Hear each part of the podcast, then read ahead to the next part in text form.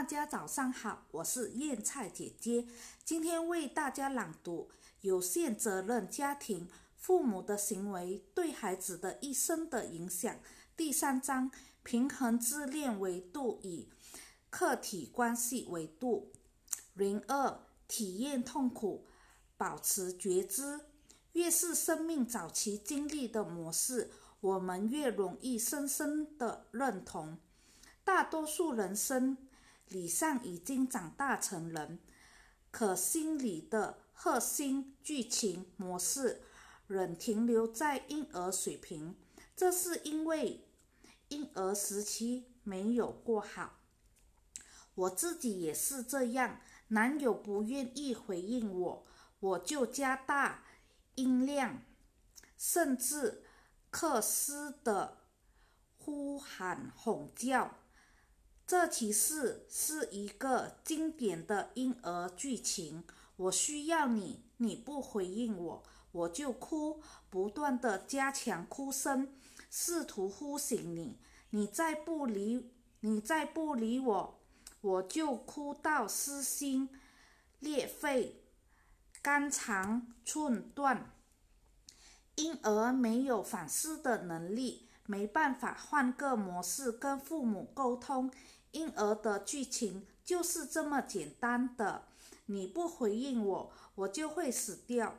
把这个剧情认同认同成自己模式的人，往往都会在亲密关系里死后拼命向爱无能的人索爱，因为如果停止哭泣，就好像自己要死掉一样。在这剧情很荒言，但由于创伤发生得太早，从婴儿时期就开始了，甚至我们会全心全意的认同。这个认同不但只是心理上的，也是生理上的，因为生命早期的经验已已经成了我们。我们的脑神、脑神经回路、神经肌肉细胞的记忆会让我们一篇又一篇的重复过去的体验。这个剧情已经让人痛苦，而且坏事总是成双。它通常还伴随着另一个可怕的剧情：不完美的就会死掉。我养过一只鹦鹉。这只鹦鹉有很高、有很高的情感要求，白天几乎每时每刻都需要人陪。有一天保姆不在，我就把婴儿关在天台的笼子里。它侧心肺，它侧心裂肺的喊叫，而我却没有心力回应。那个时候，我只我只想一个人待着，同时觉得自己好差劲。养了它，却没有能力满足它。在我脆弱的自恋幻想中，自己应该是全能完美，能能够搞定一切事情。所以，哪怕是一只鹦鹉，当它疯掉。当他疯狂的呼叫爱，而我们没有能力给予时，我的自恋就会破碎，巨巨而觉得自己整个人都破碎了。谢谢大家，今天的 Part One 就分享到此为止。Hello，大家好，又是我燕菜姐姐为大家朗读《有限责任家庭：父母的行为对孩子一生的影响》第三章：平衡自恋维度与客体关系维度。零二，体验痛苦，保持觉知。Part Two，产后忧郁的妈妈们也是这样的。也是这样的心理模式，面对一个总是在哭泣、怎么哄也哄不好的婴儿，妈妈就会觉得自己很差劲。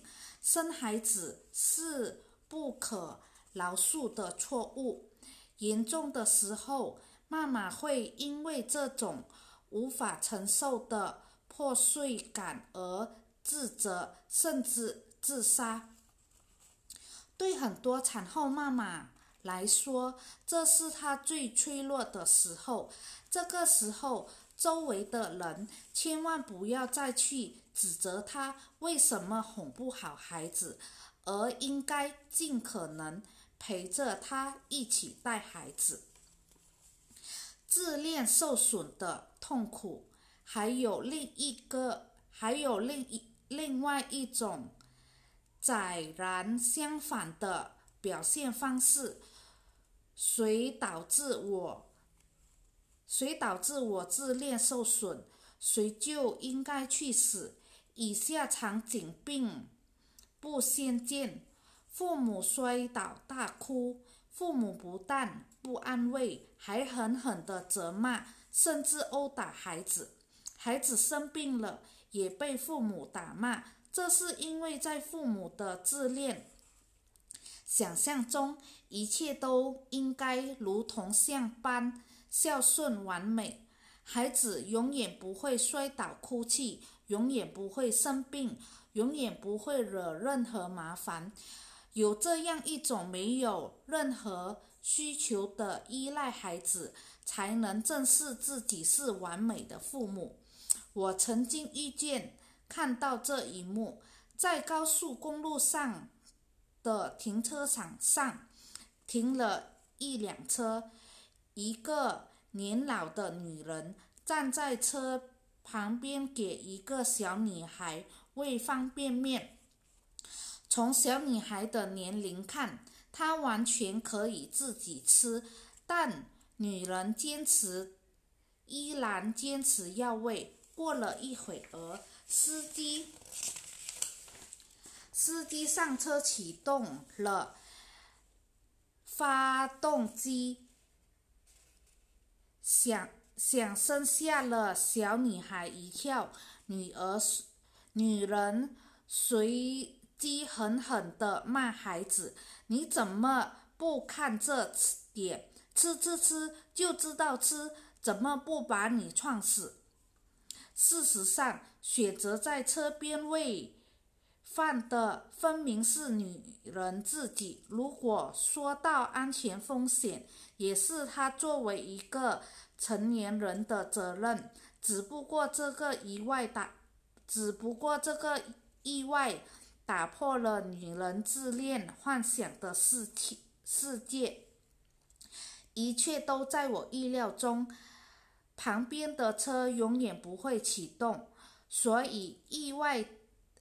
当意外发生后，他立刻捉住那个可怪的人，当然是最脆弱的小孩，狠狠地咒骂：“坏的都是别人，错的都是别人，恶鬼都是别人，而我是好的、聪明的、完美的，这样就可以保护自我。”不破碎，不用去体验自恋破碎带来的痛苦。事实上，作为成年人，我们的人格是可以有耐性和宽容度来接纳生命的各种意外而和不完美的。某人不回应我，我其实不会死。我没有回应因而。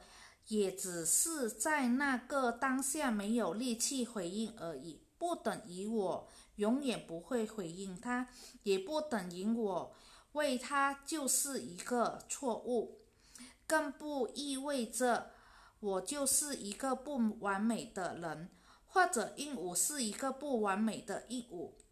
关系不完美，但它依然可存在。当我们陷入婴儿的。剧情中觉得自己快要死掉时，请一边体验当下痛苦，一边保持知觉。死掉就是我们的自恋。在剧情中的婴儿不是我，我不会死。生活总是有各种意外和不完美，但生活依然继续。好了，今天我的朗读就到此为止，谢谢大家的聆听。